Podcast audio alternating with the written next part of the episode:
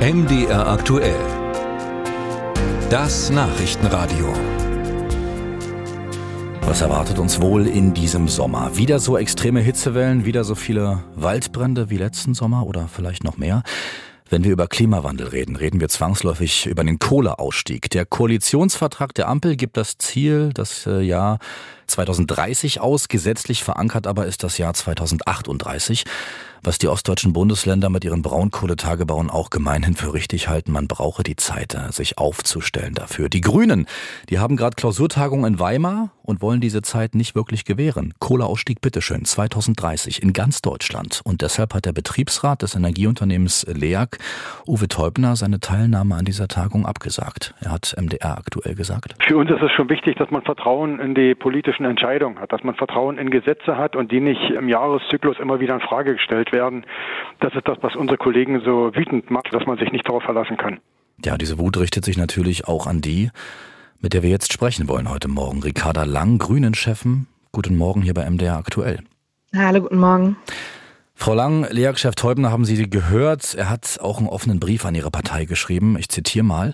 Wir sind zum Thema Strukturwandel eingeladen worden, um mit einem Impulsreferat in die Diskussion einzusteigen. Mit der Veröffentlichung der Grünen-Fraktion in den Medien wird klar, dass hier nur das Thema Kohleausstieg 2030 steht. Warum, Frau Lang, haben Sie so wenig Bereitschaft zum Dialog mit denen, die es am Ende betrifft? Wir sind weiterhin komplett bereit zum Dialog und ich glaube, genau das ist wichtig. Das ist eine gesamtgesellschaftliche Aufgabe. Für mich ist das genau eine Frage von Vertrauen und Verlässlichkeit. Es ist sehr wahrscheinlich, dass sich Kohle schon deutlich vor 2038 nicht mehr rentieren wird, auch nicht im Osten.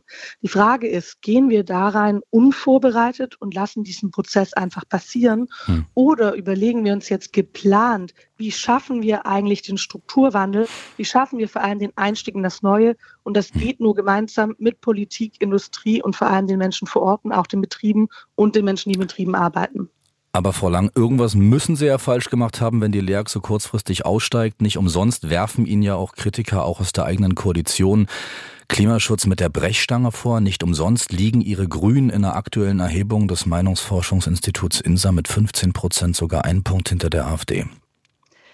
Aber das ist ja das genaue Gegenteil von mit der Brechstange, sondern dass wir uns jetzt im Jahr 2023 zusammensetzen und gemeinsam überlegen, wie gelingt es uns denn, dass wir bis 2030 aus der Kohle aussteigen.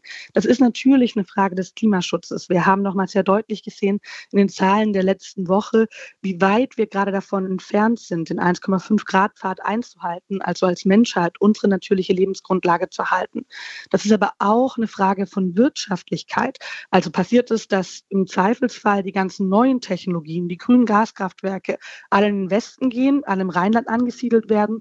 Oder schaffen wir es, dass bei diesem Strukturwandel der Osten nicht abgehängt wird, sondern am Ende der Osten sogar gewinnt, die neuen Technologien, damit die grünen und neuen Jobs auch dorthin gehen?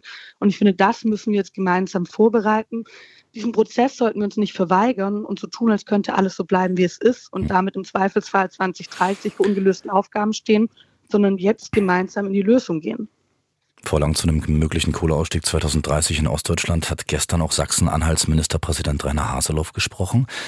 Hören wir mal. Wir haben ein klares Gesetz, das bis 2038 der Ausstieg zu erfolgen hat, weil in der Zeit ja auch die alternativen Arbeitsplätze aufgebaut werden müssen. Auf der anderen Seite wissen wir, wie aufwendig es ist, erneuerbare Energien ins Netz zu bringen. Frau Lang, das sagt wohlgemerkt der Chef eines Landes mit 3000 Windkraftanlagen, ein Land, was deutschlandweit auf Platz 3 liegt, was die Pro-Kopf-Erzeugung an erneuerbarem Strom angeht. Also da wird was getan in Sachsen-Anhalt. Haseloff sagt trotzdem, Kohleausstieg 2030 ist und bleibt im Prinzip utopisch. Und Sie ziehen Ihre Linie trotzdem knallhart durch. Klingt für mich nach wie vor ein Stück weit nach Realitätsverlust. Ich glaube, auf der einen Seite ist es unfassbar wichtig, dass wir jetzt sehr schnell die Alternativen aufbauen. Dabei haben wir gar nicht mehr so viel Zeit, denn wenn wir schauen, wie sich die international die Situation entwickelt, dann investieren zum Beispiel die USA Milliarden von Geldern, um dort erneuerbare Energien auszubauen. Das heißt, die Frage, ob neue Technologien sich in der Lausitz, sich in Sachsen-Anhalt, Brandenburg und Sachsen ansiedeln oder in anderen Teilen von Deutschland oder am Ende auch in anderen Teilen der Welt, die entscheidet sich sehr schnell, die entscheidet sich jetzt und die entscheidet sich schon deutlich vor 20 2038. Ich glaube, was wir dabei nicht übersehen dürfen, ist, und das hat sich so schon ein bisschen angeklungen bei Ihnen gerade, hm. dass es ja ein riesiges Potenzial gibt in genau diesen Regionen. Ein riesiges Potenzial von erneuerbaren Energien, die jetzt schon sehr gut ausgebaut sind und noch besser ausgebaut werden können und ein riesiges Potenzial von Know-how, von Expertise hm. und von Wissen von den Mitarbeitern. Darauf sollten wir doch aufbauen. Das heißt, es ist am Ende auch eine riesige Chance für genau diese Regionen, damit das gelingt, müssen wir es jetzt vorbereiten. Auf der einen Seite müssen wir schauen, wie können Fördergelder früher ausgezahlt werden, als es in der Vergangenheit geplant waren. Wie können wir die Menschen weiterbilden und umschulen, auch auf diese Bereiche? Und wie können wir, wie gesagt, die Alternativen jetzt so schnell ausbauen, wie wir es vielleicht auch selbst vor ein paar Jahren noch nicht geplant hatten.